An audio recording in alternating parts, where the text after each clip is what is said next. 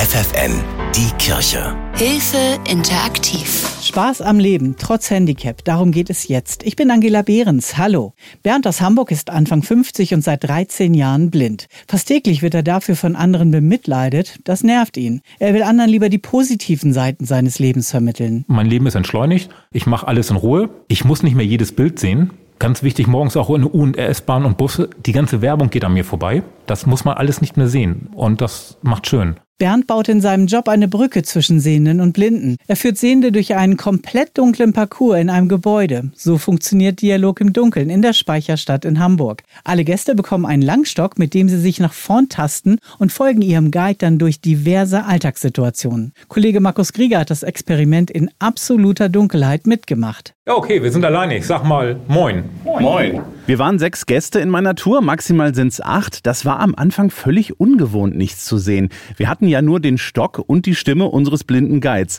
Sehr beruhigend aber sein Humor gleich zu Beginn. Jetzt kommt die erste schlechte Nachricht des Tages. Ja? Mein Name ist Bernd. Und dann ging es zum Beispiel durch eine angelegte Parkanlage mit Wiese, Kies und Stein. Außerdem haben wir diverse Räume betreten und mussten dann rauskriegen, was das für ein Raum sein könnte. Alle kommen rein, auf meine Stimme zu. Genau. In völliger Dunkelheit haben wir dann unter anderem auch noch eine simulierte Hafenrundfahrt gemacht mit echtem Geschaukel. Ui, wir haben gerade auflaufend Wasser. Das heißt, wir kommen auf eine von 2500 Brücken zu. Hamburg ist die Stadt der Brücken. Aber diese hier ist ein bisschen niedrig. Also bitte alle mal die Köpfe einziehen. Zum Schluss gab es ein Zusammensein an der Dunkelbar. Also bestellen, essen und trinken auch komplett im Dunkeln. Und die Sachen schmecken wirklich anders, wenn das Bild fehlt. Ich habe geschmeckt, dass es, glaube ich, ein Erdbeerbrausebrocken war. Am Ende der 90 Minuten gab es noch eine lockere Fragerunde mit unserem Guide, bevor alle aus meiner Gruppe mit den unterschiedlichsten Emotionen nach Hause gegangen sind. Zwischendurch war ich sehr orientierungslos, deswegen war ich auch froh, dass ich nicht alleine war.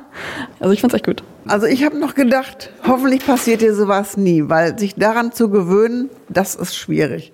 Weil so weißt du, komm, du siehst gleich wieder. Und wenn das immer so bliebe, wäre es beängstigend. Also er hat das super erklärt. Ja, man hat sich überhaupt nicht ängstlich gefühlt, weil man war gut aufgehoben und als wenn man gesehen hätte im Dunkeln. Bernd möchte bei diesem Mitmachexperiment auch Vorurteile abbauen.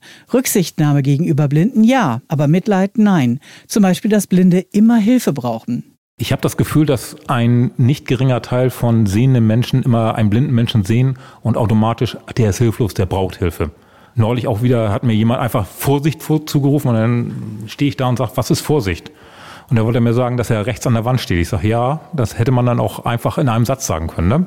Weil Vorsicht, übertrieben gesagt, kann auch ein tieffliegender Elefant sein. Ganz oft bekommt auch er Mitleid zu spüren. Ach, mindestens einmal am Tag, weil irgendjemand sagt, tut mir leid, auch wenn ich gerade erzähle, ich bin zu spät. Ja, tut mir leid, ja, braucht ihr nicht leid tun. Ne? Also ich leide nicht. Also ich brauche kein Mitleid. Ich brauche ähm, Rücksichtnahme an Punkten, wo ich nicht allein weiter kann. Wenn ich ein Formular ausfüllen will oder sowas, das geht alleine nicht. Aber der Rest also 90, 95 Prozent meines Alltags kriege ich alleine hin. Deshalb würde er sich freuen, wenn hilfsbereite Menschen anders auf Blinde zugehen würden. Guckt erstmal einen Augenblick, ob der überhaupt Hilfe braucht. Ist dieser Mensch ziemlich straight unterwegs? Wird er in der Regel keine Hilfe brauchen? Und dann einmal freundlich fragen. Und auch bitte so fragen, dass wir es verneinen können. Bernd ist es auch wichtig, dass Außenstehende bei seiner Sehbehinderung nicht nur aufs Negative gucken. Ich habe Verluste, ja, das weiß ich. Fahrradfahren, Bücher lesen, alles nicht mehr so drin. Aber es gibt auch viele, viele schöne Sachen. Ich habe viele, viele nette Menschen kennengelernt als blinder Mensch. Ich knüpfe auch viel, viel mehr Kontakte. Du gehst irgendwo längs, dann steht da ein Junge mit seiner Mutter und fragt, was macht der Mann da? Dann bleibe ich stehen, unterhalte mich mit den beiden und erzähle dem Jungen, was ich mit dem Stock mache. Bernds großer Wunsch, bitte nicht ungefragt helfen und ihn auch bitte nicht immer als bemitleidenswertes Objekt ansehen. Er freut sich stattdessen über ehrliches Interesse. Ich habe hier mal einen Afghanen am Jungfernstieg kennengelernt, der wollte mir unbedingt helfen, konnte mir nicht helfen und der ist dann mit mir in die Bahn gestiegen und mit dem bin ich 20 Minuten Bahn gefahren und dann ist er wieder zurückgefahren, weil er es einfach so nett fand, sich mit mir zu unterhalten. Durch eine Krankheit ist er vor 13 Jahren blind geworden und er möchte zeigen, dass in seinem Leben viel Platz für Spaß und Action und weniger Raum für Selbstmitleid ist. Was viel überrascht, Bernd geht auf Volksfeste, wie zum Beispiel dem Hamburger Dom, das größte Fest dieser Art in Norddeutschland. Es geht an Rande der Reizüberflutung, aber es sind auch ganz, ganz tolle Erlebnisse. Ich fahre zum Beispiel immer wieder gern Riesenrad um auch Leuten zu zeigen, da und da habe ich früher rumgehangen und das ist eine alte Erinnerung. Und wenn ich im Riesenrad sitze, kommt wieder was wieder.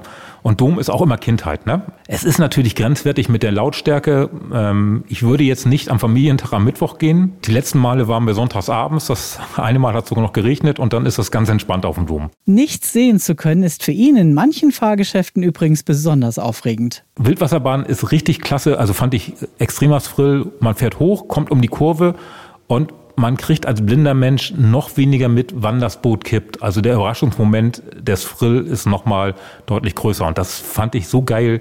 Wir sind gleich ein zweites Mal gefahren. Nicht jeder steckt krankheitsbedingte Änderungen im Leben so erfolgreich weg wie Bernd. Bei anderen kann das schwer auf die Seele drücken. Vertrauliche Gespräche helfen besser damit umzugehen, vor allem wenn sich das Leben dadurch radikal ändert. Generell ist die eigene Einstellung zu Krankheiten und Behinderungen ganz wichtig, sagt Angela Wilhelm vom Evangelischen Beratungszentrum des Diakonischen Werks in Hannover. Akzeptiere ich diese Erkrankung, diesen Zustand, in dem ich bin, oder bin ich permanent im Widerstand und kämpfe dagegen?